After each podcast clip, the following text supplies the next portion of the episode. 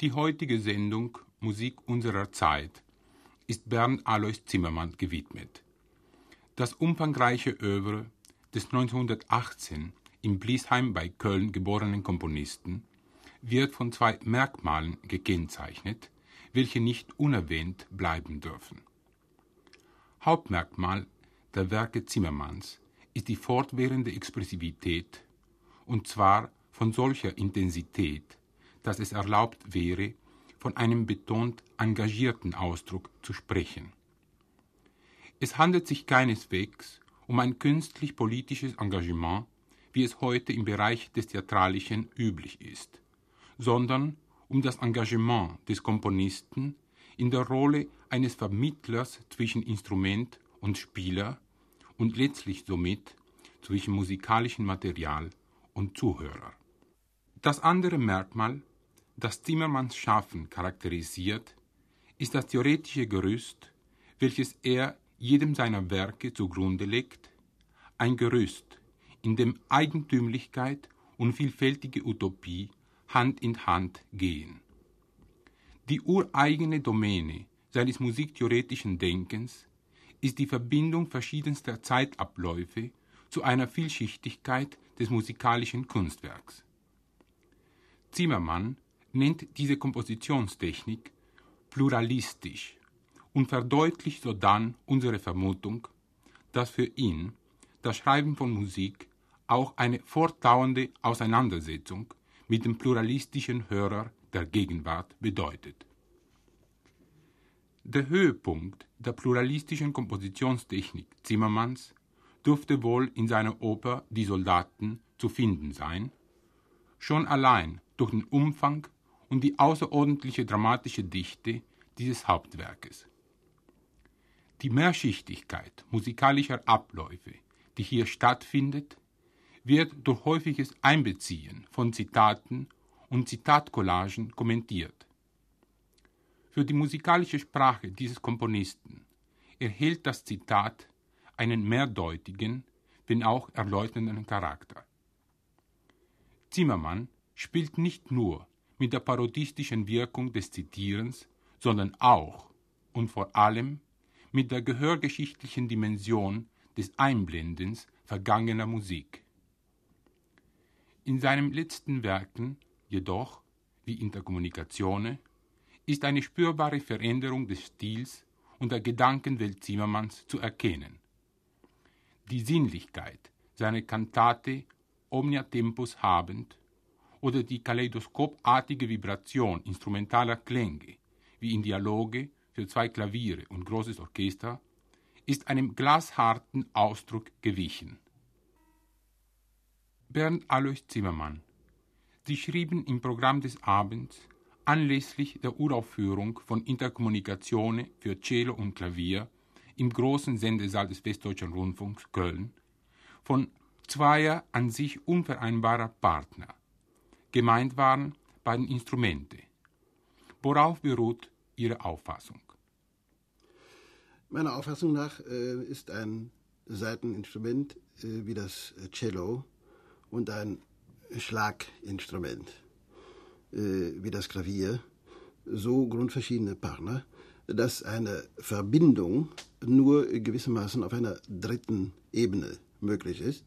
Und ich habe diese dritte Ebene durch die Bezeichnung Interkommunikation zu beschreiben versucht.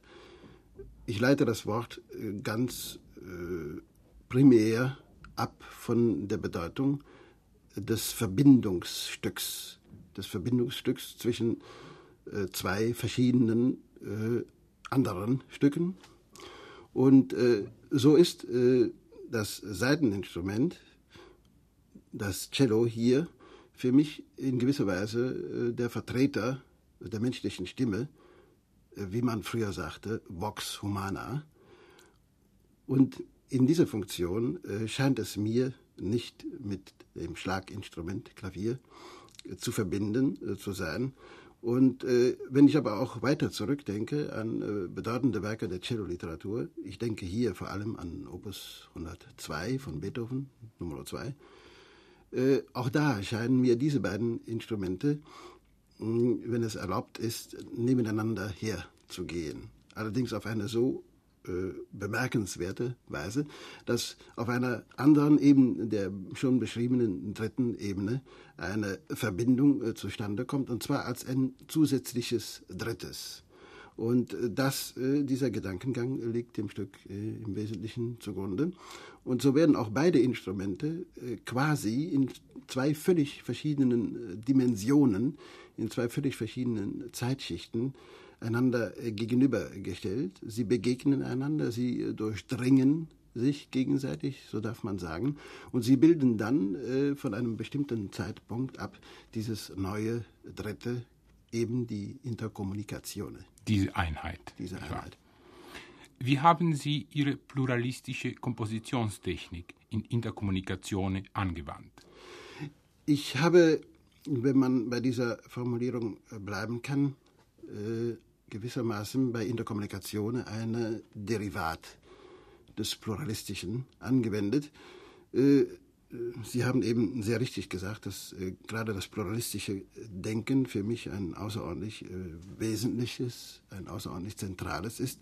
Und ich bin vor allem äh, dabei von der Beobachtung ausgegangen, die für mich eine Überzeugung ist, dass sich das Denken äh, niemals in nur einer einzigen Schicht manifestiert, so wie das eine Zeit lang für das serielle Komponieren äh, der Fall zu sein schien, sondern in dem Moment, wo musikalisches Denken überhaupt stattfindet, äh, ist es ein mehrfaches äh, Denken. Und ich sehe gerade in dem äh, Phänomen des Pluralistischen ein sehr typisches Phänomen unseres musikalischen Denkens, dem auch ja das, was schon scheinbar historisch von uns entfernt ist, noch angehört, und zwar in äh, der Kugelgestalterzeit, so wie ich das einmal versucht habe zu beschreiben, bei der Vergangenheit, Gegenwart und Zukunft eine untrennbare Einheit darstellen, die nicht also durch Richtungen verschieden sind, sondern die zugleich erfahrbar sind.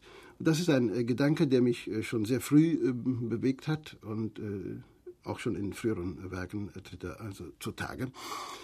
Nun sind wir aber meiner Meinung nach an einem Stadium des musikalischen Denkens angekommen, wo äh, eine neue Zeiterfahrung, wenn ich das einmal ganz vorsichtig so formulieren darf, äh, eingetreten äh, zu sein scheint.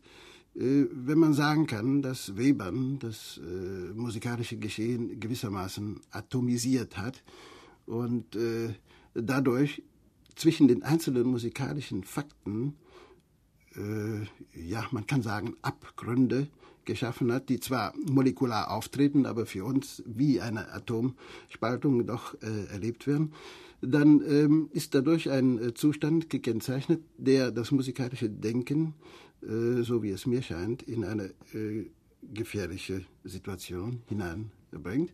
Das heißt, diese ganz extreme Kürze ist, so paradox es klingen mag, doch eine unendliche Weite geworden. Und äh, mir äh, scheint in der Anwendung nun, so paradox es wiederum klingen mag, einer übermäßigen Dehnung äh, die Gelegenheit zu bestehen, diese jetzt nunmehr sehr peripher gewordenen Ereignisse wieder zu kontrahieren.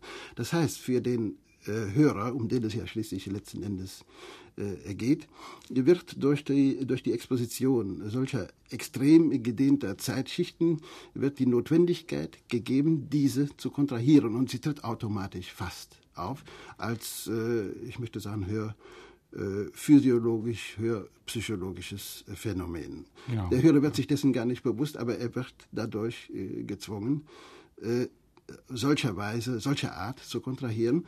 Und es ist sehr interessant festzustellen, wie dann nachher auch die effektiven Zeitabstände bzw. die effektiven äh, Zeitquantitäten beschrieben werden. Ich möchte sagen, also wenn ich bei diesem vorsichtigen Vergleich Webern äh, bleiben kann, Stücke von Webern, die an effektiver Zeitdauer vielleicht fünf Minuten lang sind, werden als viel globaler erlebt, als viel ausgedehnter. Und umgekehrt, Stücke, die so in dem, wo der musikalische Zeitablauf so gedehnt ist, erscheinen relativ kürzer. Genau, genau. Man konnte auch sagen, in gewissen Fällen, man konnte statt pluralistische Kompositionstechnik, man konnte von multidimensionale Komposition. Das, das habe ich sehr ja, häufig bei ja. Ihren Kompositionen gedacht. Das ist ein sehr zutreffender äh, genau. Vorgang. Welcher Abschnitt dieses Stückes, also Interkommunikation, würden Sie zur Illustration Ihrer Gedanken bevorzugen und warum? Ich würde äh, ohne Überlegung eigentlich sagen, den ersten äh, größeren Abschnitt, in dem diese außerordentlich äh, gedehnten äh, Zeitabläufe äh, vorgestellt werden. Genau, und wo äh, das Klavier noch nicht in Erscheinung genau, tritt. Genau, ja. Bernd Eilus Zimmermann, vielen Dank.